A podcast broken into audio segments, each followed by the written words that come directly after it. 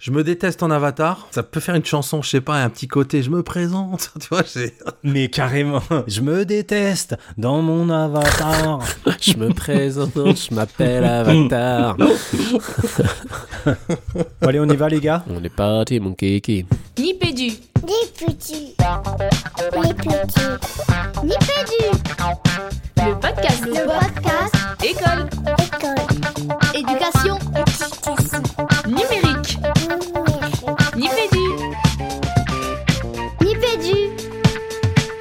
Nipédu. Bienvenue dans Nipédu, Nipédu saison 11, épisode 4. Moi j'ai envie de commencer par dire merci d'écouter Nipédu, le podcast qui décode les transformations de l'école, c'est pas beau ça? Euh, Et dans cette émission on va parler des avatars en éducation. On va se demander un peu d'où ça vient, qu'est-ce que c'est, euh, quels usages concrets aussi et surtout euh, est-ce que ça marche ces fameux avatars une fois qu'on aura un peu compris ce que c'est? Je dis on parce qu'on est forcément et comme toujours euh, trois derrière le, micro. Alors je vais faire un petit contre-pied à, habituellement avant de leur donner la, parole, puisque comme je le fais chaque mois, hein, leur description c'est un peu leur avatar. On le verra d'ailleurs dans dans la FAQ des poditeurs. Et par pur esprit de contradiction, j'ai choisi de faire leur anti-avatar là aujourd'hui, euh, leur, leur doppelganger pour ceux à qui ça parle, leur double maléfique quelque part. Je vous expliquerai ça aussi d'ailleurs, tiens, dans la reco de la rédac à la fin de, la fin de l'émission. Et le doppelganger, donc le double maléfique euh, avataresque de Fabien Aubart, c'est Barbotinfa. Ah ouais, je suis allé jusqu'à chercher une anagramme avec vos lettres, les gars. Ouais, je m'embête vraiment pour vos bios. hein. Et je dirais que ma Barbotinfa, euh, il ou elle d'ailleurs, est de grande taille, frêle comme un moineau. Une fashion victime avérée, toujours vêtue très haut en couleur. Il nous le prouve encore ce soir d'ailleurs. À nous en tout cas qui, qui pouvons le voir. Quelqu'un de totalement dans le lâcher prise. C'est clair. On peut pas dire qu'il a le cœur sur la main, mais il a l'école au cœur, je crois, puisqu'il est manager chez École Huma. Salut monsieur ou, ou madame Barbotinfa. Hello Régis, on dit un anagramme. Je crois que c'est une. Moi, je crois que c'est une anagramme.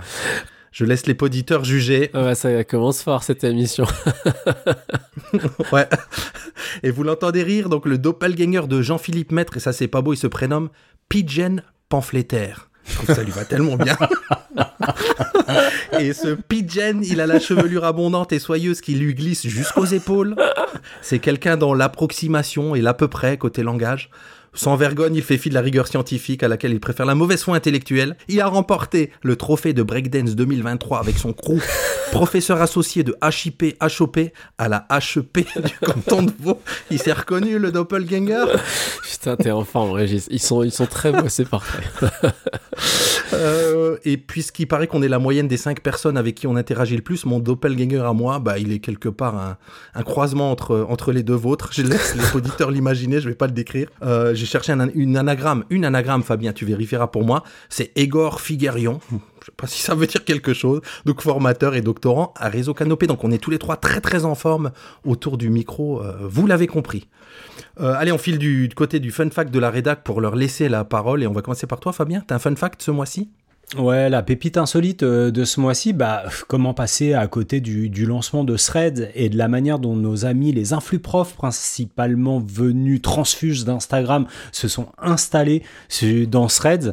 Donc, euh, donc bah, tous les moyens étaient bons, les gars, hein, du plus ras des, paquets- des pâquerettes euh, en mode euh, si tu me follow, euh, je te follow back, jusqu'au plus inception des modus operandi, là où tu fais mine de dénoncer tous les autres qui font du racolage à, à base d'eux-mêmes, ni vu ni connu, puis toi-même tu, produis du contenu à bas prix. Donc euh, voilà, on est, ça, ça ressemble à Twitter, ça ressemble, ça a l'odeur, le goût euh, du Twitter euh, 2010, mais euh, les utilisateurs sont euh, largement plus experts dans euh, la maîtrise de l'algorithme et dans la manière de se positionner. Voilà, c'était mon fun fact. J'en fais un fun fact? Ouais, un fun fact. euh, une- euh, J'étais en plein cœur de la préparation de cette émission quand je me suis retrouvé dans une, euh, dans une réunion sur les lesson studies, vous savez, ce, ce processus de enseignement-recherche, donc une équipe d'enseignants, des chercheurs, et puis ils construisent une leçon, et puis ils la font une première fois dans la classe d'un des enseignants, ils observent, ils l'améliorent la fois d'après, ils la refont dans une autre classe avec un autre des enseignants, etc. etc. Et j'ai découvert, chose que je ne savais pas, Savez-vous comment on appelle un enseignant, enfin l'enseignant qui donne la leçon à une des leçons puis qui est observé par les autres? Est-ce que vous le savez? Non, pas du tout. Eh bien, on l'appelle un avatar. Ah ouais? Énorme Et oui, tout à fait. Énorme. Et tu nous dis ça Exactement, maintenant? Vous avez vu comme je l'ai bien regardé, ma Oh, petite le mec. surprise. Eh, fun fact. Ouais, Fun pas fact. mal, hein, Putain, pas mal. énorme. Voilà. Bien joué. Énorme. Ah ouais, là, pour répondre au fun fact, effectivement, bravo. Euh, moi, petit fun fact aussi sur euh, une visio que j'ai vécue il y a, voilà, cette semaine. Une visio dans la vallée de l'ombre de la mort, j'ai envie de dire. Parce que euh, la personne qui est arrivée en visio, il n'y avait pas de lumière, donc on voyait de façon, enfin vraiment dans la pénombre, juste le visage qui apparaît sous un voile presque, presque brumeux. Bon, ça faisait flipper. Et puis c'était ultra signifiant pour le coup, hein, pour les amateurs de, de sémiologie, j'ai envie de dire, qui se régalerait. Euh, le signifié, le signifié, il était super clair. Hein, du coup, bah ça va pas qu'on a quelqu'un dans l'ombre comme ça qui, qui apparaît dans la vallée de l'ombre de la mort. Et, et, la suite de la visio m'a fait comprendre très vite que effectivement ça n'allait pas du tout chez chez cette personne. Donc comme quoi, euh, même en visio, Unca- Uncanny Valley ou pas Uncanny Valley ben peut-être. En tout cas, euh, en tout cas, la capture euh, parle pour elle-même. Dommage, on est en, on est en, on est en audio, mais ouais, il y a quelque chose de de, de cet ordre-là dont on parlera peut-être dans la suite de l'émission. Heureusement, on est en audio. Allez, Fabien, on va, on y va pour le le sommaire de l'émission? Le sommaire de l'émission, vous le connaissez, il est en trois parties. On commencera après la parole au poditeur, à tout seigneur, tout honneur, par la FAQ du poditeur. Et on verra que nos avatars ont du talent ou pas. C'est Régis qui euh, s'y colle euh, cette semaine. On continuera avec Mr. Master qui nous dira Oh, Bichette, à quel point il se déteste en avatar. Et puis on finira avec la FAQ de la rédac qui vous sera servie par votre serviteur himself, qui vous racontera comment je suis devenu bilingue en deux mois dès mon année de sixième grâce à un avatar. On finira avec une reco avatariale et puis voilà, tout ça c'est bouclé en moins de 60 minutes les gars. Oui. On l'espère. Allez, on file vers la parole au poditeur. Oh yeah. La parole au poditeur. Alors, euh, la parole au poditeur de cette mois-ci, de... je reprends. Eh, Il y a un truc, y a, un il y a un truc avec les genres, le genre, hein, euh, c'est une anagramme cette mois-ci. Ah, on est bon. Alors, ce mois-ci, on a eu la chance, suite aux dernières émissions, d'avoir beaucoup de monde, enfin, la dernière émission sur la pédagogie d'avoir beaucoup de monde qui nous ont fait des coucous. Donc, on voulait faire un salut à Marine, Véronique, Silver, Nicolas, Guénaël, avec une petite mention spéciale, enfin une double mention spéciale d'ailleurs, à Guillaume et Nathalie, qui nous ont fait vraiment le grand honneur de se saisir de notre moyen de communication favori, euh, c'est-à-dire notre répondeur, et sur lequel ils nous ont mis des petits messages avec des petites questions qu'on s'est mis de bien de côté dans notre petit dossier euh, des, des, des, des sujets à traiter prochainement. Donc voilà, un grand merci à tout le monde pour euh, vos retours toujours aussi encourageants et qui nous donnent la patate pour continuer tous les mois. Voilà, voilà. Let's go, on file vers la, bah, vers la FAQ des poditeurs. La FAQ du poditeur. Avatar Superstar. J'enfile la FAQ des poditeurs. Il y a que toi qui peux le faire. Alors, vous avez une question qui concerne l'école, l'éducation, le numérique, la formation, la recherche, et cette question vraiment, elle, vous habite, elle vous taraude, elle vous, elle vous empêche de dormir. Alors, vous n'avez qu'une chose à faire, comme je l'ai dit un petit peu plus tôt, vous allez sur le répondeur de Nipédu, vous appuyez sur le petit bouton, et puis en une minute chrono, vous nous posez une grande question. Et puis, on s'en saisit, on la bosse, on trouve les ressources, on lit, on discute et on vous prépare une émission aux petits oignons. Voilà, un très grand merci à vous d'avance. Ah, trop bien. Donc pour cet épisode, on a, on a Clément et on l'écoute. Salut les Nipédus, je m'appelle Clément et je vous écoute depuis plusieurs saisons. Euh, je me marre tous les mois en entendant vos portraits par Régis. euh, et moi qui suis gamer, j'imagine assez bien vos avatars virtuels, même si forcément j'ai fini par euh, vous googler pour voir vos têtes. Euh, tout ça pour vous dire que vous aviez annoncé il n'y a pas si longtemps, je crois, que vous aviez projeté de faire une émission sur les avatars en éducation. Je suis gamer mais aussi prof, donc je l'attends cette émission avec impatience. Bonne continuation à vous les gars. Alors d'abord, merci, un grand merci à, Clément, et j'espère qu'il m'en veut pas que par esprit de contradiction, j'ai fait l'inverse de ce que je fais habituellement dans, dans vos petites biographies des garçons. Euh, il a raison, hein, il a raison euh, Clément. Fabien l'avait déjà annoncé dans l'épisode 11 ouais, de la saison 10, à la recherche du métavers éducatif. Allez, la preuve en audio. Il me semble qu'on va faire le deuil de cette dimension avatariale, mais je me le note sur le, pour la saison 11, les gars, de vraiment faire une, euh, faire une émission avec les, sur l'avatar et l'importance de l'avatar en éducation, parce que je pense que c'est vraiment un super sujet. ah, voyez, c'est un peu de l'Inception et vous voyez comment il nous manipule une saison à l'avance, euh, Fabien. Voilà, c'est tout lui.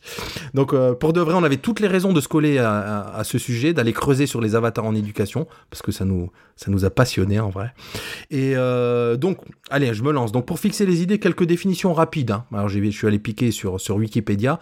Le terme avatar, qui est utilisé dans les Lesson Studies, donc il nous l'a dit Jean-Phi, il est issu de la tradition hindoue, du sanskrit avatara, qui veut dire descente.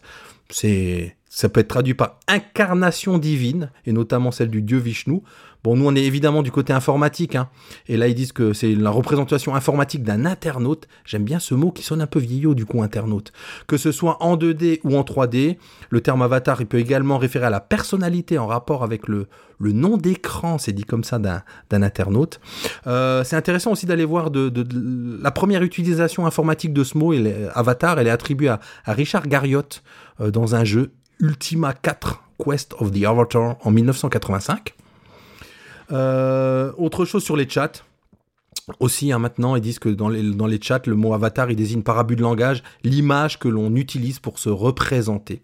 Que ce soit une image de soi-même ou un- un- une chose, un animal, un objet à laquelle on a envie de s'identifier. Et il y a évidemment toutes les déclinaisons sur les, réseaux sociaux maintenant.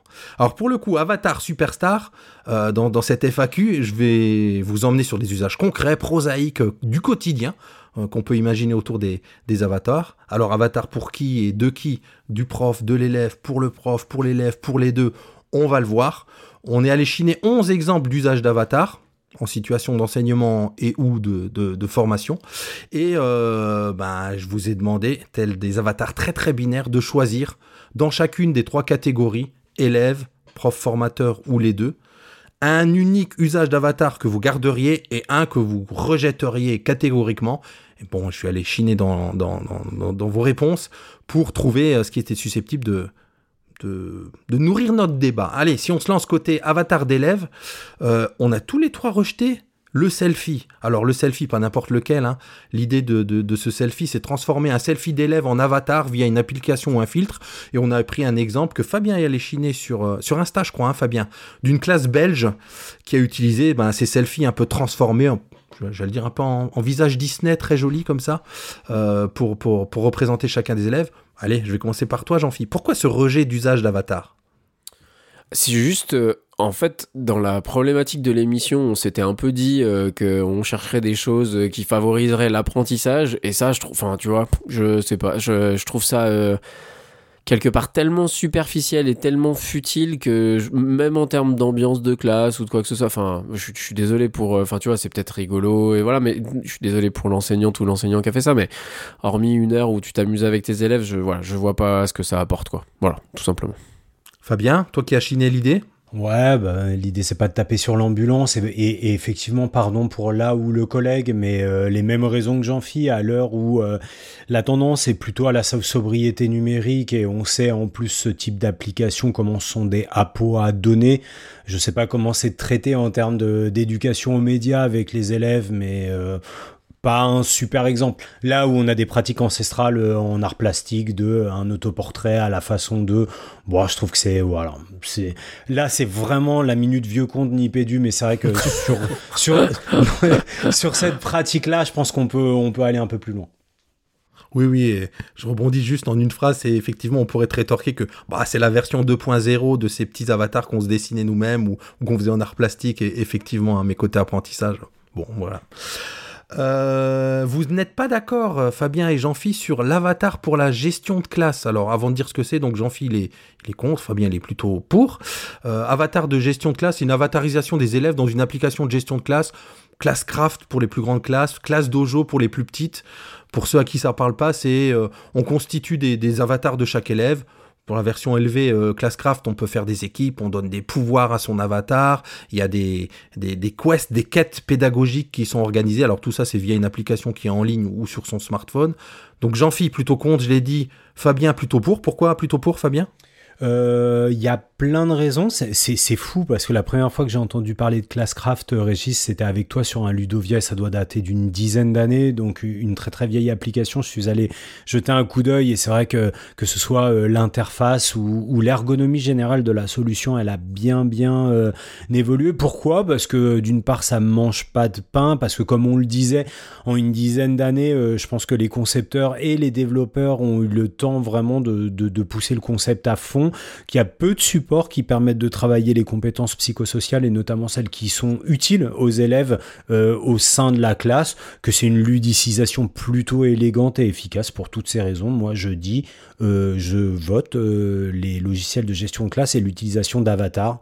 Euh, Il y a peut-être la diversité des mondes. Alors, je me souviens plus s'il y a plusieurs univers qui sont disponibles dans Classcraft ou si on reste sur le euh, médiéval fantasy qui a un petit côté un peu euh, vu et revu. Ça serait, si je devais faire une critique, c'est plutôt ça. Mais peut-être que je ne connais pas suffisamment l'application et qu'il y a d'autres univers. Ouais, j'en j'en file plutôt contre. Ouais, plutôt contre euh, pour deux raisons, dont une que j'évoque régulièrement, donc je vais commencer par l'autre. Euh, la première, c'est déjà parce que le côté, enfin, je suis toujours un tout petit peu réticent, mais euh, et là en fait quelque part c'est pas tant le fait que ce soit par avatar ou par euh, par espace numérique, on va dire, c'est de toute façon sur le principe des points, des des récompenses et de ce genre de choses, euh, je pense que c'est c'est toujours des trucs qui éloignent, enfin qui potentiellement peuvent éloigner les élèves de l'intérêt de l'école en tant que telle et que on doit plutôt œuvrer, à mon sens, à, ne pas utiliser trop d'artifices pour que faire comprendre aux élèves qu'il y a des, quand même qu'on peut apprendre des choses chouettes à l'école, quoi. Voilà. Et donc déjà, mais ça c'est, ça dépasse le. Et puis l'autre truc, c'est euh, toujours euh, ces mêmes travaux euh, du groupe Escole, sociologue, qui montrent bien, à mes yeux, en tout cas, moi je suis assez convaincu que plus on habille certaines tâches et certains aspects de la vie de classe ou de la transmission du savoir, l'un ou l'autre, et plus c'est les élèves en difficulté qui, qui payent les pots cassés. Parce que justement, ils perdent un peu de vue les enjeux vraiment scolaires qu'il y a derrière ces situations-là. Quoi. Voilà. Après, sur Classcraft, on n'est pas sur du disciplinaire. Hein. Oui, oui, Et- tout à fait, et- mais je pense que c'est pareil tu- sur les codes scolaires, tu vois, sur le code du fonctionnement de l'école, tu vois, sur justement, hein, c'est aussi ce que montrent un peu ces sociologues, c'est vraiment sur euh, les règles implicites de l'école. Et, euh, et pour moi, ça va de pair. En fait, t'as raison, hein, c'est pas, c'est pas que sur les contenus. Et on salue euh, toute l'équipe d'Escole, bien sûr, euh, Régis. Forcément, big up. Euh, côté élève, euh, on en parlera plus loin dans l'épisode, mais pour vous dire, on avait aussi forcément été voir du côté de l'uniforme, du côté du, du surnom en langue, le fameux nickname, du symbole en maternelle. Bon, on l'évoquera peut-être au cours de route. Je vous propose qu'on aille du côté des avatars euh, profs, formateurs. Euh, allez, je vais aller sur. euh, vous n'êtes pas d'accord sur euh, les avatars de, de formateurs Alors, je le dis d'une manière large aussi, les, les marketeurs, certains marketeurs sur les réseaux qui font du, du branding sur les réseaux. Hein. Et je prends un exemple qui, qui, qui a en ce moment, euh, qu'on voit beaucoup et partout, sur l'art du prompt. Hein. Voilà, devenez ingénieur, euh, prompt ingénieur euh, grâce à mes recettes magiques, etc. Alors Jean-Phi et moi, on est plutôt contre. Toi, t'as mis plutôt pour, Fabien. Pourquoi? Eh ben écoute, j'ai aucun souvenir de cet item, ou en tout cas, je l'avais je l'avais pas compris de cette façon. Je vois pas le lien, mais, mais, mais ça m'intéresse qu'on en parle maintenant. Le lien entre l'avatar et le, le produit, pour dire, euh, le dire entre guillemets, qu'on va vendre sur les réseaux?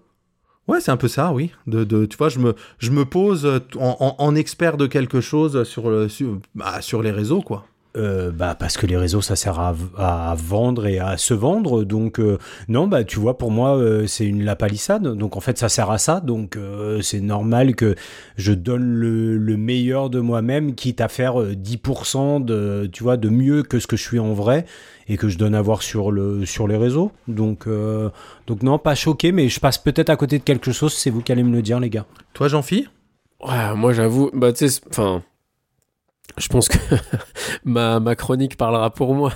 Faux. Mais c'est vrai qu'il y a un côté. Enfin, à la fois, je, je suis obligé d'être d'accord avec Fabien sur le fait de dire que bah il y a toujours cette idée que tu veux mettre le meilleur de toi en avant sur les réseaux, mais quand ça devient vraiment quelque chose un peu euh, assumé comme marketing, euh, déjà, pour moi c'est difficile de m'imaginer dans la peau de, de, de me mettre en avant, c'est compliqué, mais voilà, en plus dans, dans ce contexte-là, euh, enfin voilà, moi je m'y reconnais pas du tout quoi. Ouais. Enfin, moi, je rebondis. Le point important, je pense que tu l'as dit, Fabien, c'est dans, la mesure où on est bien conscient que les réseaux sociaux, ça sert à vendre. Bon, tout est dit, même si tout le monde ne le voit pas comme ça. Moi, je comprends bien. Enfin, voilà, ton argument, il fait mouche, en tout cas pour moi.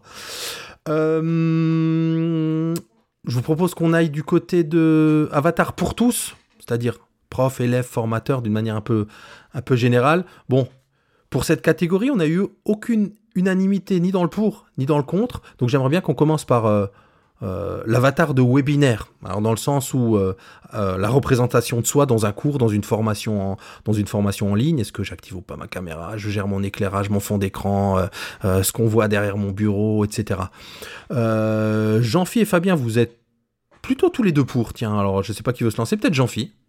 Bah, en fait, celui-ci, j'étais un petit peu embarrassé de répondre en pour ou contre. Euh, parce qu'en fait, enfin en tout cas, mais là aussi j'y projette quelque chose de très personnel, parce qu'en fait je sais pas comment les gens, euh, enfin tu vois bien qu'il y en a qui justement gèrent leur fond et tout, mais en fait moi je le gère pas du tout, c'est-à-dire que j'ai pas l'impression de me présenter comme un avatar en fait. Euh, or c'est faux, et puis d'ailleurs euh, ton fun fact euh, Régis montre bien que j'ai- certainement un peu tort, mais c'est vrai que en fait moi ça fait vraiment partie des trucs que je contrôle pas quoi. Mon ordi, ma caméra elle est posée à l'endroit où je trouve pratique par rapport à comment je dispose mon ordi, ce que j'ai derrière ça change pas que j'ai ma caméra allumée ou pas. Donc en fait moi je le, c'est- c'est pas que je suis pour ou contre, c'est que j'ai plutôt l'impression que ça peut être un truc sur lequel on se présente tel qu'on est. Alors peut-être je me trompe, mais voilà c'est un peu pour ça. Avant de te donner la parole, Fabien, je vais quand même rebondir pour dire que effectivement, Jean-Phi, il, sa caméra, elle est de, je sais pas, trois quarts profil, on peut dire quelque Mmh, chose comme ouais. ça. Donc on le voit parler de côté, on voit son micro. Là où c'est vrai que moi je suis de face, Fabien aussi plutôt de face. Donc effectivement, euh, on, pourrait, on pourrait penser que c'est choisi à dessin comme ça. Tu nous dis que ça l'est pas. Je comprends bien, je comprends bien l'idée. Effectivement, c'est entre ce que nous on, on, on- fait de notre euh, nos choix ou de nos non-choix que les gens projettent sur ce qu'on fait. Quoi. Il y a quelque chose de cet ordre-là. Quoi. Ouais, tout à fait. Ouais, ok. Fabien, webinaire, avatar? Euh, non, mais euh, je vais tirer le fil qui est tendu par Jean-Phi, puisque pour, euh, ne rien cacher à, nos auditeurs, c'est une discussion qu'on a eue lors du, lors du comité de rédaction, avec cette espèce de conscientisation que est-ce que est-ce qu'il n'y aurait pas quelque part, malgré nous, un travail inconscient sur cet avatar? Donc, on a commencé à échanger tous les trois, et moi, je me suis rendu compte, euh, je me suis rendu compte, en effet, que j'ai des avatars ou en tout cas une représentation de moi dans les mondes virtuels, que ce soit euh, sur des moments synchrones comme celui-ci ou que ce soit à travers des, des thumbnails, des, des petites miniatures qu'on peut, euh, qu'on peut apposer sur les réseaux sociaux ou sur n'importe quel espace virtuel qui appelle cette représentation de soi euh, fixe, euh, des choses euh, qui ressemblent ou en tout cas je cherche une vraie proximité avec, euh, avec ce à quoi je ressemble pour de vrai, avec, tu le disais Régis, de manière un peu goguenarde en, en entrée, ce fameux t-shirt noir qui me caractérise et qui me suit partout. Parce que, et je me suis dit, mais pourquoi, pourquoi tu te représentes comme ça et pourquoi pas? Et derrière, je me suis dit, mais parce que c'est l'image que tu as envie qu'on perçoive de toi, une forme de sobriété, une forme de rigueur, une forme d'efficacité, une forme de machin. Et en fait, je me suis dit, euh, je me suis dit, effectivement, il y a ce, dans les notes de l'émission, les garçons, vous avez peut-être vu que moi, je l'avais noté le, le, le projet avatarial parce qu'il n'y a pas euh, de définition euh, là-dessous Mmh. mais euh, c'est une étude qui a été réalisée par deux chercheurs qui s'appellent Vasalou et Joinson. C'est une, une étude de 2009 qui dit que bah, les utilisateurs, ou en tout cas les, les, les internautes, comme tu le disais Régis, qui utilisent des avatars, ils ont tendance à concevoir leur avatar en accord avec la façon dont ils projettent d'interagir dans l'environnement. Donc typiquement, et je me souviens d'un super club Nipédu, c'était tellement bien le club Nipédu, d'un club Nipédu où tu nous avais parlé d'une recherche que, que tu avais, ou d'un article de The Conversation où on parlait justement de la manière dont on organisait notre environnement, en... où on se mettait soi-même en scène pour euh, créer, euh, on en reparlera, hein, cette situation d'amorçage, c'est-à-dire déjà mettre dans la tête des gens qui t'écoutent avant même que tu parles et avant même que tu interviennes, des représentations qui vont bah, créer des dispositions euh, favorables, on l'espère, pour, euh, pour le projet d'interaction que tu as avec eux. Et ça, je pense qu'on le travaille tous plus ou moins. Euh, en tout cas, si on parle des formateurs et de l'intention formative, ah, j'ai quand même du mal à croire que tu arrives en disant bah, j'y vais à l'arrache et on voit ce qui, on voit ce qui se passe quoi. Bon, pour donner un peu de visibilité aux auditeurs, vous irez voir dans les notes de l'émission, hein, sur, les, sur les 11, euh, il y en a qu'on n'a pas traité, on a fait des choix, il y a la simulation globale, il y a le simulateur de classe, peut-être qu'on en parlera en creux dans la suite de l'émission, on verra bien, mais pour la suite, bah, on a envie de vous demander, et vous, Quel est votre usage d'avatar préféré? Peut-être même un qu'on n'a pas évoqué, hein, on est sans doute passé à, à côté de certains. Bah dites-le dites-le nous, mais où ça? Bah, Sur le répondeur de Nipédu, il arrête pas de vous le dire, Jean-Phi. Donc euh, pour le trouver, c'est simple, hein, vous tapez répondeur de Nipédu dans n'importe quel, naviga- dans n'importe quel moteur de recherche, je pense que vous le trouvez, et puis sinon, il y a un lien dans les notes de l'émission. Euh, et bien on file tout de suite vers la chronique de Nipédu, si je trouve le jingle. La chronique de Nipédu. Je me déteste en avatar. Alors voilà les garçons, tout est dit, je me déteste en avatar et puis c'est tout. Voilà, chronique finie, on file vers la FAQ de la rédac et puis terminé. Alors bon, de toute évidence, et comme tout bon psychanalyste vous le dirait, c'est derrière ce que l'on préférerait ne pas trop élaborer que se trouve le savoureux, le juteux ou plutôt le dégueu, c'est-à-dire ce qui nous dérange un petit peu chez nous. Et très clairement les garçons, je ne suis pas très bien derrière un avatar. En fait, ce qui dans mon expérience personnelle se rapproche le plus d'une avatarisation de ma petite personne est l'usage des réseaux sociaux, qu'on mentionnait un petit peu plus tôt d'ailleurs. Lorsque je me retrouve face à ces interfaces, je n'ai bien évidemment envie de partager que ce qui me paraît être le meilleur de moi. Et alors très vite, je deviens extrêmement, mais alors extrêmement sensible aux réactions de mes followers. Comment ce post n'a pas été liké? Et très vite pris dans ce cercle, tout post devient une sorte de calcul que je trouve tout proprement débile, prenant en considération la représentation que je me fais moi de mon audience et de ce qui les ferait potentiellement réagir. Et quand la prise de conscience de mon besoin maladif d'être apprécié rencontre mon souci du détail tout aussi maladif, c'est juste l'implosion et je ne peux tout simplement plus me voir en peinture.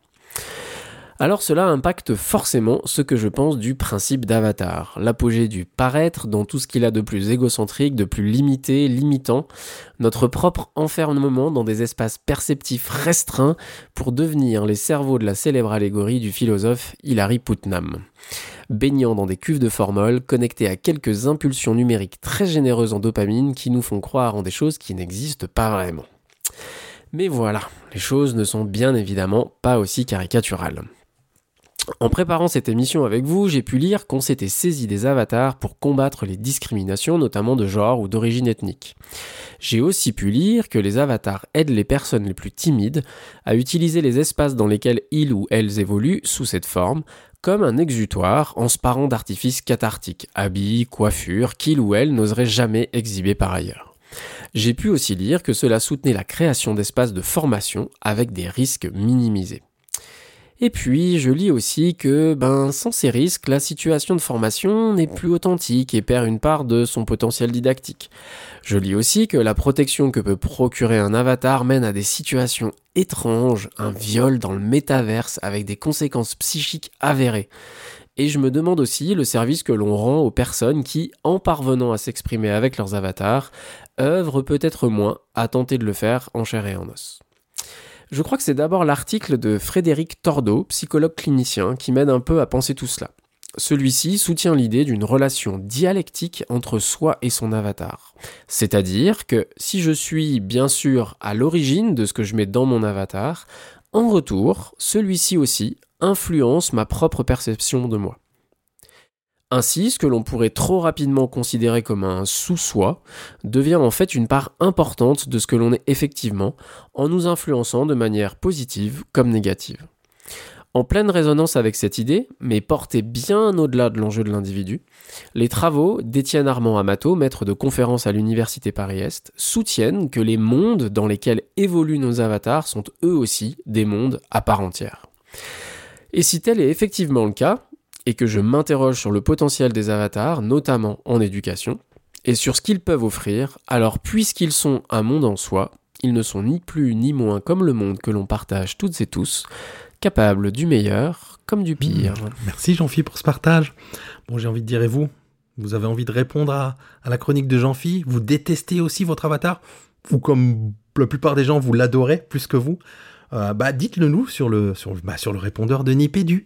Et puis d'ici là, on file vers la FAQ de la rédac. La FAQ de la rédac. My avatar is rich. Là, l'accent tonique, il était bien. Et, et tu sais quoi? Eh ben, c'est Madame Fernandez qui serait drôlement fière de moi.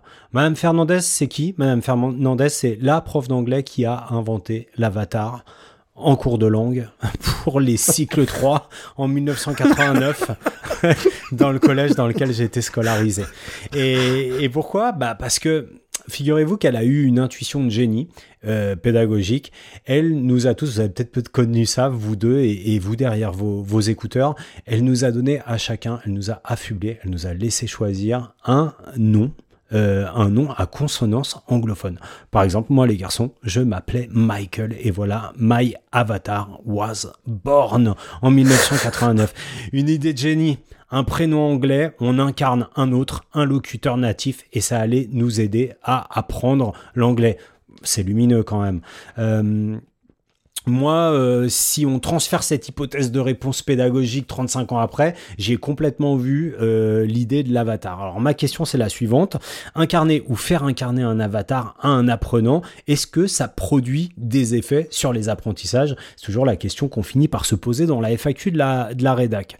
Euh, je me suis dit, allons faire un petit état de l'art pour voir si la science répond euh, à cette question et permet de valider ou d'invalider euh, la stratégie pédagogique de Madame Fernandez en 1989. On vous en reparlera plus en détail, mais moi je me suis plutôt basé sur euh, deux publis plutôt en psychologie euh, sociale, psychologie du développement, et puis il y en a une qui est de quelqu'un qu'on ne présente plus ici, Serge Tisseron, donc plutôt euh, versant psychanalytique, une thèse euh, en sciences de l'éducation autour de l'impact des représentations physiques et psychologiques des avatars dans les activités d'apprentissage collaboratif, et puis Jean-Philippe l'a mentionné à demi-mot, une publication sur l'utilisation d'avatars féminins dans des MOOC en Arabie Saoudite pour lutter contre euh, la ségrégation des femmes en milieu universitaire. Voilà.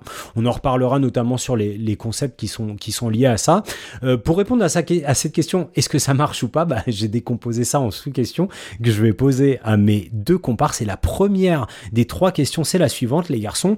Euh, est-ce que vous, vous avez déjà utilisé ou vu utiliser ce type de stratégie avatariale, alors quand je dis ça, c'est type Michael euh, en classe de sixième avec Madame Fernandez. Est-ce que vous l'avez vu utiliser dans vos études, en formation Et si oui, quelle forme est-ce qu'elle avait pris et surtout dans quel but? Régis, on va commencer par toi, tiens. Yes, j'avais aussi un avatar. Hein. Alors je suis heureux d'apprendre que c'est Madame Fernandez 89 qui a, qui, a, qui, a, qui a inventé ça. Euh, je crois que c'est encore pratiqué très très largement euh, aujourd'hui. Par contre, plus, je saurais plus dire mon prénom. Hein. Tu as de la chance d'avoir retenu ton, ton prénom dans la. Paul, je pense. Ouais, peut-être Paul. Mr. McCartney, c'est ça que tu veux dire? je pense, ouais. ouais J'imagine bien. voilà. Euh, alors, oui, forcément. Mais et si on prend de manière plus large, en tout cas, moi j'ai pris ta, ta question de, de, de, de manière bien, bien plus large. Hein. J'ai vécu une situation d'avatar un peu ubuesque, j'avoue. C'était un événement sur, sur des situations d'enseignement et de formation où on nous a fait euh, euh, vivre un bout de réunion, en tout cas de réunion de formation, euh, sur une île paradisiaque, sur un hors-bord, enfin un truc un peu délirant qui justement, je trouvais, pour le coup, écrasait complètement la situation. Derrière ce côté allez, esbrouf hein, et paillettes, qui pour moi servaient à rien, justement, de dire, mais, mais en fait, à quoi ça sert tout ce, tous ces paillettes autour pour vivre une situation de formation, là où on nous la vendait un petit peu en, justement, en mode dépaysement, et du coup, euh, peut-être que on est, on est dans d'autres situations et on se montre sous un autre jour, bon, soit. Tu parlais du projet Avatariel, je trouvais que là, pour le coup, justement, la situation complète écrasait complètement ce projet et que l'avatar, il avait même, même plus de sens, quoi. Parce qu'on était dans un espèce de, peut-être un peu de, un peu de délire. Donc c'est mon premier élément de mon réponse. J'ai envie d'en emmener juste un tout petit deuxième et je donne la parole à, Jean-Phi. Là, là, dans la situation que tu présentes, c'est bon, bah, chacun a le droit de choisir son, prénom avatarial, on va le dire comme ça. Euh, dans les situations plus génériques au travail ou en situation de, en situation professionnelle, on va dire, bah, il y a des cas où ils ont parlé un peu Jean-Phi, là où on n'a pas envie de faire ça, on n'a pas envie de créer son avatar. Alors c'est un choix très perso et je me demandais euh, comment que c'est vécu par ses pairs en fait. Euh, c'est-à-dire si, euh, vous savez, bah, on est tous dans des, dans des messageries euh, professionnelles où bah, il y en a qui choisissent très soigneusement leurs avatars, il y en a d'autres qui laissent juste leurs initiales. Ça dit rien et j'ai l'impression que ça dit beaucoup de choses. On se dit bah, que celui qui ne met pas son avatar, qui ne choisit pas avec soin et qui, qui en fait un minimum, ça pourrait montrer un, un, un manque d'investissement quelque part. Donc voilà, je suis dans cette tension-là entre le suravatar un peu survendu et qui ne, qui ne sert à rien, et puis le fait de ne pas en mettre du tout dans des situations, situations banales qui seraient évocatrices de beaucoup de choses. Ouais, alors du coup, en fait, en écoutant Régis, me sont venus plein d'idées, enfin, c'est-à-dire plein de, de, de, moments où je me rends compte qu'en fait, euh, j'aurais dû y penser pour répondre à cette question, puis je l'ai pas fait. Par exemple, là, un truc qui m'est venu. Euh, J'ai beaucoup de gens au taf, euh, dans les, justement, bah, à côté de leur adresse mail, euh, sur leurs espaces Moodle ou sur ce genre de trucs où, euh, bah, comme le dit Régis, quoi, ils ont mis leurs petites photos, ils ont mis même, il y en a certains sur les espaces Moodle. J'ai découvert, il y a un espace où, en fait, en tant qu'enseignant, tu peux mettre une bio, tu peux même mettre un petit truc et tout. Putain, moi, j'avais jamais vu ça. Et en fait, euh, bah, typiquement, moi, Red, je, je fais partie de ces gens qui font pas tout ça. Enfin, tu vois, euh, qui. Mais je, je pense que la raison pour laquelle je le fais pas sur l'aspect professionnel, c'est parce que je pense que euh, le meilleur de moi, mais bon, c'est peut-être, euh, je me trompe peut-être, c'est peut-être euh, très condescendant ce que je veux dire, j'en sais rien, mais euh, c'est peut-être parce que je pense que le meilleur de moi viendra pas de là. C'est-à-dire qu'on on m'attend ailleurs, quoi, tu vois. on- et, et j'ai pas l'impression, j'aurais trop l'impression de me vendre en fait justement, et que j'ai pas envie de me vendre avec des, des indicateurs un peu superficiels, mais que j'ai plutôt envie de me vendre avec le vraiment le contenu de mon, de mon boulot, quoi. Et c'est aussi pour ça d'ailleurs que je me suis creusé aussi la binette à nouveau en t'écoutant, que je crois que la seule fois que j'ai géré mon fond euh, sur des visios, c'est parce que j'ai fait euh, ben, mon entretien d'embauche pour le poste que j'occupe actuellement en visio parce que c'était pendant le Covid. Et que c'est le seul moment où je me suis dit, il faut quand même que je contrôle l'image parce que, euh, ben, en fait, en vrai, ce moment-là, j'aurais eu envie de le vivre sur place, c'est-à-dire dans les locaux professionnels et pas chez moi. Et puis, j'ai pas envie que ces gens-là voient chez moi parce que pour le coup, là, je trouve qu'il y avait beaucoup d'enjeux. Et ça, je l'avais contrôlé. Mais pour le reste, je crois que j'ai jamais, euh, j'ai jamais contrôlé tout ça, en fait. Euh, Alors c'est rigolo le fait que tu parles de, contrôle de l'image, ça me renvoie, euh, je parlais tout à l'heure à, la publication de, Serge Tisseron, euh, dont il est, alors c'est dans la revue Adolescence, l'ado et ses ava- avatars, c'est sa revue Adolescence 2019, 2009, où il parle justement de, euh, de ce principe euh, des images internes, des, des images fabriquées et des images du réel. Et en fait cette confusion entre, euh, en tout cas lui, ce qu'il trouve dans l'avatar d'assez surprenant, c'est qu'il y a une confusion euh, volontaire ou pas. Tu as une espèce de réalisation d'un fantasme, puisque pour la première fois, à travers les virtualités, on arrivait, on pouvait faire confondre les trois, et du coup, c'était une façon, tu vois, de de- de- d'agir sur le réel et de prendre euh, et de prendre la main sur le réel. Et, et c'est comme si le refus de l'avatarisation, elle disait quelque chose d'une rationalité que tu portais, de te dire, euh, moi, je ne sombre pas dans ces types de fantasmes, je garde les deux pieds dans le réel, et en fait, ton, ton refus d'avatar, moi, je l'interprète comme une avatarisation. En tout cas, tu- vois, tu peux dire quelque chose du fait de ne pas mettre un avatar, et c'est assez, euh, c'est assez, euh, c'est assez rigolo de voir comment au, euh, au boulot, notre chargé de recherche est la seule personne qui ne met pas d'avatar. Et du coup, moi, j'y ai toujours vu une forme de, tu vois, qui avait vraiment une signification dans le fait de ne pas mettre un avatar, un refus de quelque chose. Et du coup, c'était aussi porteur de, porteur de sens. Et Régis, par rapport à ce que tu disais, moi, ce que ça m'évoque, c'est euh, effectivement, c'est ce qui est dit dans, dans, dans beaucoup d'études autour de, des pratiques avatariales, c'est que l'avatar, c'est une chose, mais l'environnement que tu construis autour de, de l'avatar, et notamment ce qui est appelé les agents conversationnels, c'est-à-dire que euh, ce que les autres personnages ou les autres intervenants qui sont plantés dans ces, euh, dans ces univers-là vont conditionner aussi la manière dont euh, l'avatar peut se comporter et potentiellement peut apprendre. On, y reviendra un petit peu, euh, un petit peu plus tard. Ok, merci les garçons. Super pour ce, premier, euh, cette première question. La deuxième question, Régis, tu l'as esquissé dans la FAQ des poditeurs. C'est en plein dans l'actualité. Alors je sais que Nipédu n'est pas un podcast d'actualité, il est atemporel, mais quand même, parlons tenue scolaire ou uniforme, pour le dire plus trivialement. Uniforme et, avatar, une forme peut-être de behaviorisme 3.0. Est-ce qu'il n'y a pas un peu de pratique avatariale dans ces expérimentations? Je le redis, dans ces expérimentations euh, qui se veulent de plus en plus à grande échelle autour de la tenue scolaire. Est-ce que l'uniforme, c'est pas la version outfit du Michael de Madame Fernandez, s'il faut le dire autrement? Euh, on a commencé tout à l'heure par Régis. Jean-Phi, peut-être toi? Ouais, alors en fait, si tu veux, moi sur l'uniforme, je, la... Je, suis en train de me dire que j'étais pas encore en études de sciences de l'éduc à cette époque-là. La première fois que j'y ai été confronté, c'est quand je suis allé vivre un an en Angleterre. Euh, et où en fait, je crois que je m'étais jamais posé la question euh, à ce moment, enfin, je sais pas comment dire, j'y avais jamais pensé. Et en fait, moi, j'avais été plutôt séduit. Euh, c'est-à-dire dans le sens où euh, je trouvais que ça mettait en avant les élèves de plein de manières que j'avais pas vraiment anticipé euh, avec mon bagage très franco-français ou en tout cas à mon époque et où moi j'avais pas du tout l'impression que c'était dans l'air du temps et que ça risquait d'arriver en France. Cela étant dit, justement avec des souvenirs des cours d'école que j'ai que dans lesquels j'ai travaillé en Angleterre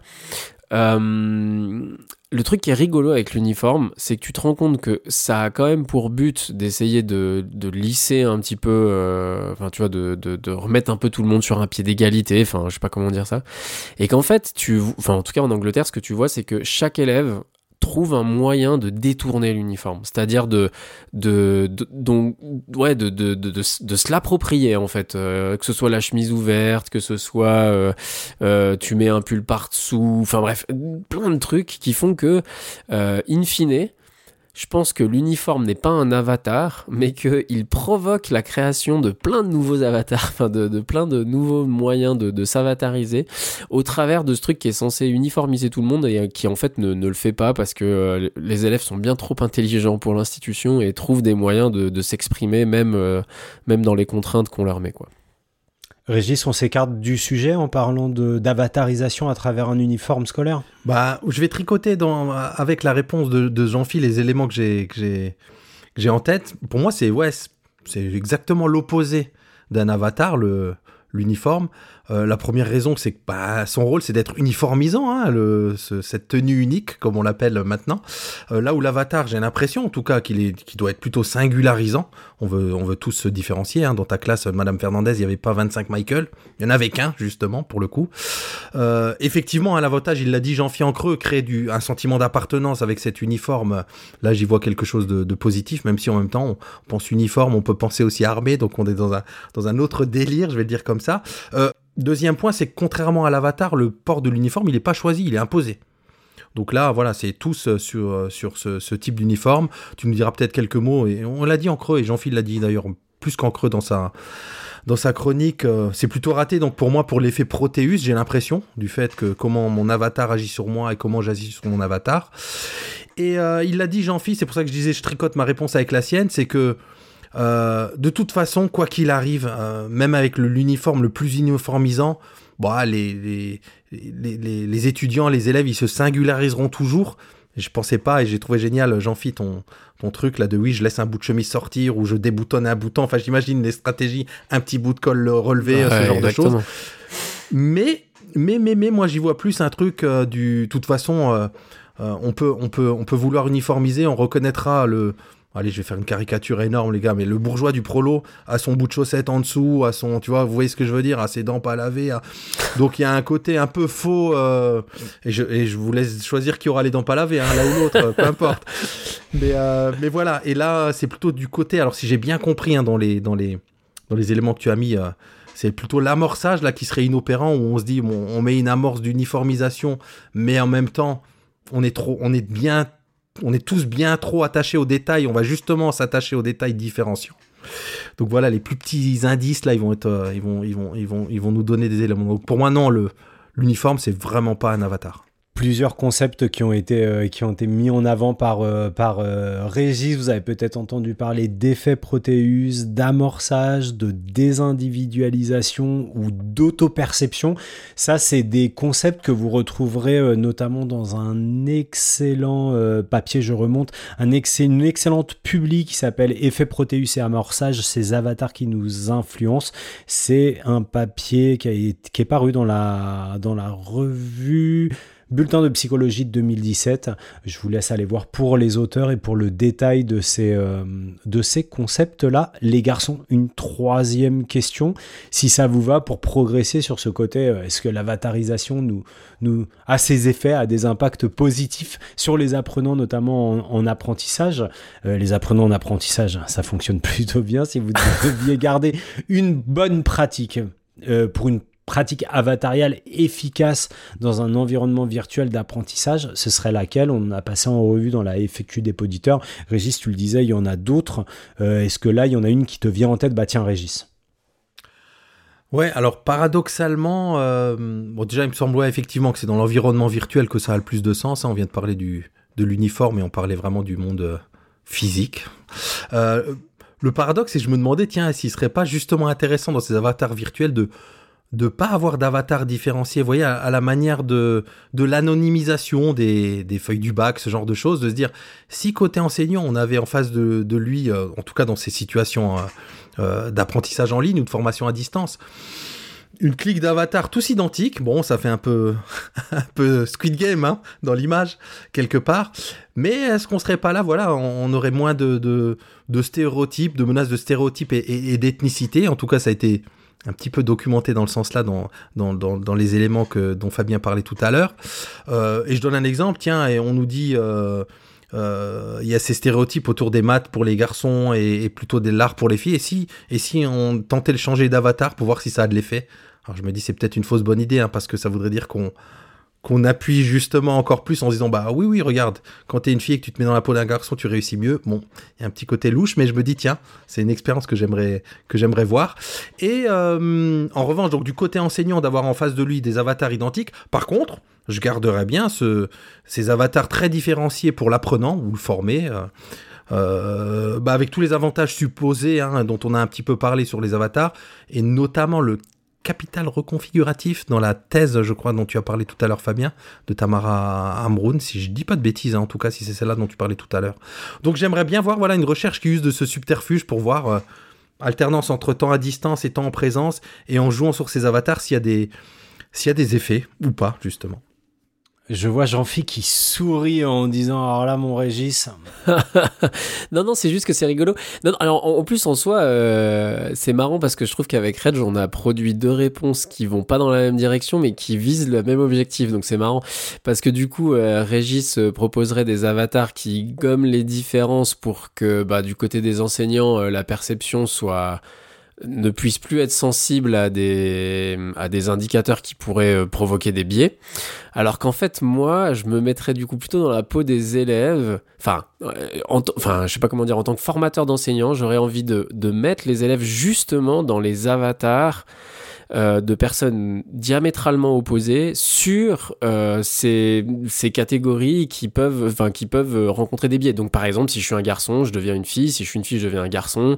Si je suis d'une euh, d'une origine ethnique majoritaire, je me mets euh, dans une origine ethnique minoritaire, etc., etc.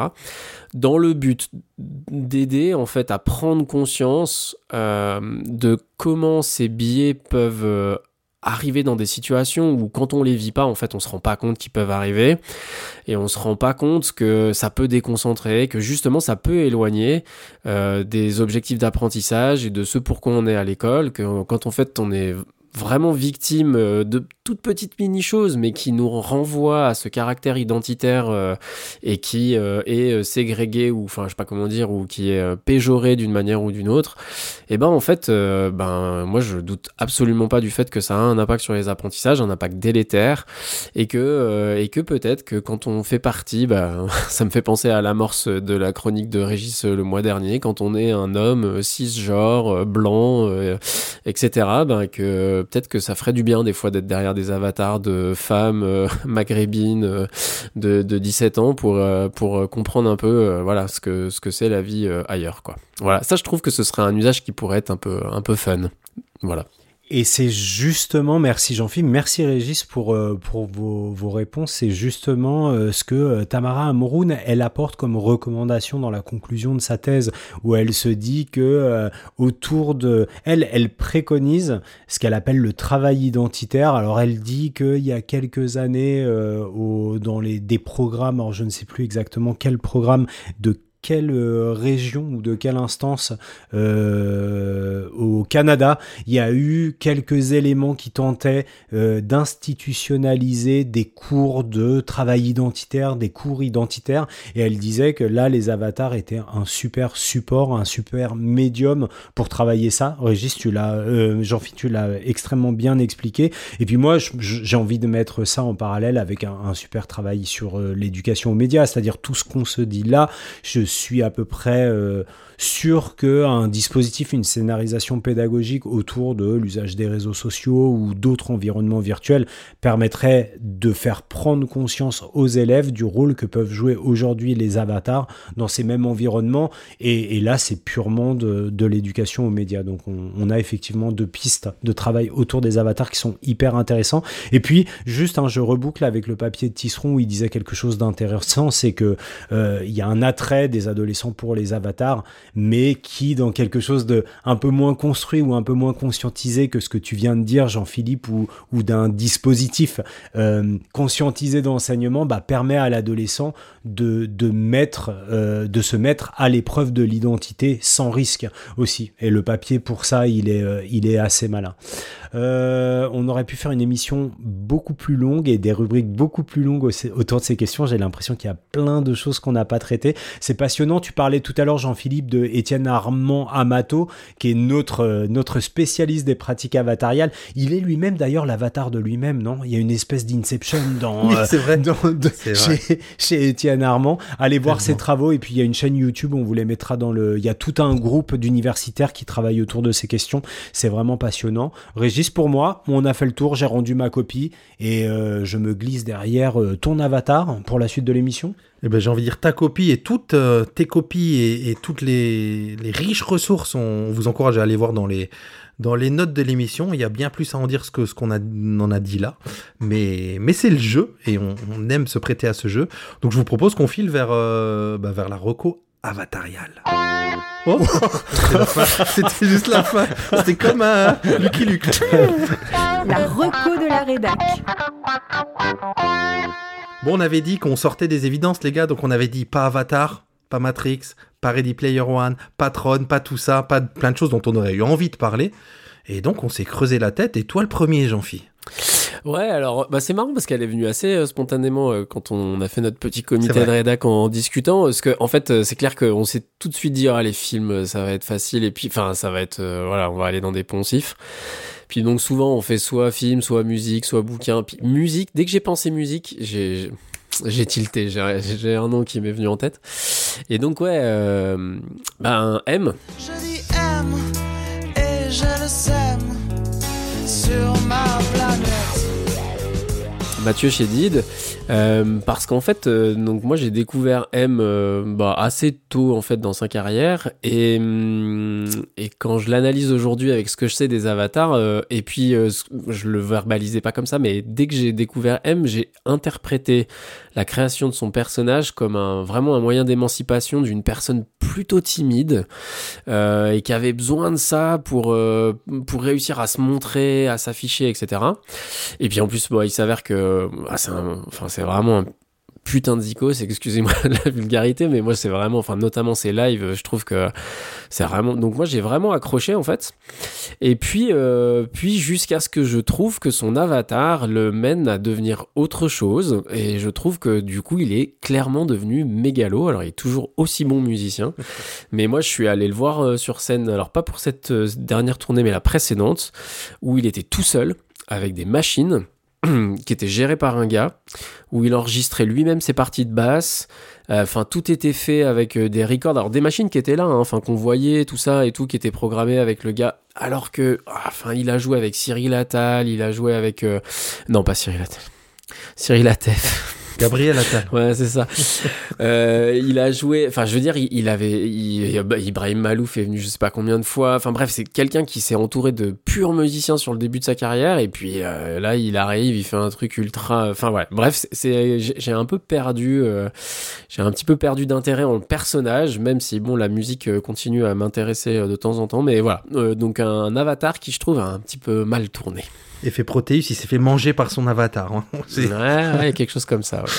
Et toi, Fabien, une reco avatariale? Et ben au début, ça devait être une reco euh, littéraire où je vous aurais parlé d'Émile Ajar et de Romain Gary. Et finalement, j'ai trouvé un truc assez démentiel, les garçons. Tout le monde pense à l'issue de cette émission que c'est Madame Fernandez qui m'a fait découvrir l'existence des avatars. Mais ça remonte à bien avant, bien avant. J'étais en CM2 et certainement comme beaucoup de boomers et de boomeuses qui nous écoutent, euh, je regardais une série télévisée, un animé japonais qui s'appelait Cobra. Venu de nulle part, c'est Cobra. Plus vif que le serpent, c'est Cobra. Personne ne l'aperçoit. De Muichi euh, Terazawa. Je vous vois les garçons dire oui oui. Et dans la première saison de Cobra, il y avait un personnage qui s'appelait Lord Salamander. Est-ce que ça vous dit quelque chose? Ouais, carrément. C'est vrai, tu vois. Puis- mais attends, mais c'est assez délirant quoi, parce que Lord Salamander, en fait, c'était le chef suprême de la guilde des pirates de l'espace. Il était toujours protégé par quatre gardes du corps comme ça qui lui formaient une espèce de bouclier invisible. Et en fait, dans le dernier épisode, tu découvres, accrochez-vous, hein, accrochez-vous, c'est hyper puissant, que Lord Salamander n'est autre que l'esprit d'Adolf Hitler qui se projette comme ça dans une espèce d'avatar et son point faible, il est caché derrière un mur. Alors enfin, on découvre en fait que voilà, c'est c'est le corps sans vie d'Adolf Hitler mais qui contrôle psychiquement Lord Salamander. Enfin et je me suis dit, je suis allé faire des recherches, j'ai retrouvé Lord Salamander et je me suis dit ah oui, mais c'est vrai, c'est lui et tout. Et en fait, c'est un truc de malade parce que toute ressemblance avec un autre personnage qui serait né à la fin des années 70 dans un space opéra euh, devenu hyper en fait, c'est c'est Lord Salamander est lui-même un avatar de Dark Vador, c'est exactement la même chose. Donc tu te dis, enfin, la copie, elle est totale. Et euh, je me suis dit, c'est juste hallucinant. Et je me suis dit, c'était mon premier euh, souvenir d'Avatar. Donc ça n'est pas une reco. N'allez pas regarder Cobra, surtout parce que c'est très, très, très, très mal vieilli. Et puis par rapport à l'émission qu'on a fait juste avant sur la pédagogie Oui. queer, ça ne fonctionne absolument pas. clair. Vraiment pas. Mais par contre, je vous invite à aller réécouter euh, le hum, blockbuster de, de Frédéric Sigris qui s'appelle Cobra ou le meilleur rôle de Jean-Paul Belmondo parce que Cobra est un avatar de Jean-Paul Belmondo. Vous voyez le- la ressemblance entre les deux personnages? Voilà, c'est un podcast de septembre 2021 qui est toujours à la réécoute sur l'appli de euh, France Inter. Eh ben, c'est une mise en abîme là de d'avatar d'avatar, trop bien. Incroyable. Euh, moi, pour Marocco, je vais faire du lien avec vos bios. Là, j'ai, allez, je, l'ai teasé, l'histoire du doppelganger. Ça m'a fait penser à Twin Peaks, en fait. Euh, Et ce qui m'y a fait penser, j'avoue, c'est la chronique de Jean-Phi. Donc, le côté j'aime pas mon avatar. Ça m'a fait penser côté obscur d'avatar. Jumeau maléfique, et ça m'est venu, ça m'a rappelé vraiment Twin Peaks. Donc, le doppelganger, c'est un mot allemand. Vous ne l'aurez pas reconnu à mon accent. C'est euh, un synonyme de, double maléfique hein, dans le folklore et dans la mythologie euh, germanique et nordique. Et on retrouve des scènes mythiques. hein, les fans de les fans de Twin Peaks l'entendront bien. Déjà la petite musique de d'Angelo Badalamenti, euh, les fameuses euh, les fameuses euh, loges noires avec ses rideaux rouges, avec ce, ce sol zébré, avec ces personnages vraiment étranges. Little Mike, le géant. Je vois Fabien qui fait non. Alors je sais, j'imagine que Twin Peaks a sûrement vachement vieilli. Et, c'est, et j'ai envie de dire, putain, mais quel dommage de de, de, de pas vivre cette expérience Twin, Twin Peaks parce qu'il y a quelque chose de, de mythique. Hein. C'est à la fois la série la plus effrayante et la plus drôle en même temps. Enfin, il y a un truc, c'est un mélange incroyable et c'est le prototype de, de, de- des séries modernes. Hein. Twin Peaks, c'est vraiment une des premières. Enfin, c'est la matrice des séries modernes feuilletonnantes. Hein, moi, j'ai notamment en mémoire ces ces cassettes VHS dans les années 90, les de 92 ou 93 qu'un copain avait acheté, qu'on avait tous dupliqué. On s'était fait des, soirées de ouf Twin Peaks. C'est une série de David Lynch et de Mark Frost, mais il y a David Lynch dans le duo avec des, des, bah, des coups de génie visuel. Enfin, franchement, c'est une série ultra marquante. Donc, euh, Doppelganger, euh, aussi un côté avatar noir, un côté jumeau maléfique, c'est Marocco. Bon, et ben, c'est terminé pour cette émission sur les avatars. On s'est bien amusé, on a bien bûché, surtout cette émission, on va pas se le cacher. C'est c'est un sujet, euh, un sujet bien plus profond que ce que, en tout cas, moi, j'aurais j'aurais pu imaginer. On se dit euh, tout doucement rendez-vous dans un mois, et dans un mois, c'est l'année prochaine. Donc, on se retrouve en 2024. Merci de nous avoir écoutés en 2023. Vous nous aimerez encore plus en 2024, j'espère. On parlera des imaginaires scolaires. Oh là là. On va bien commencer 2024 avec un sujet facile. Chaque fois un autre défi, mais d'ici là, D'ici là, euh, on vous souhaite de bonnes fêtes, on vous souhaite de garder la pêche. Et de cracher le noyau au-dessus de la dinde.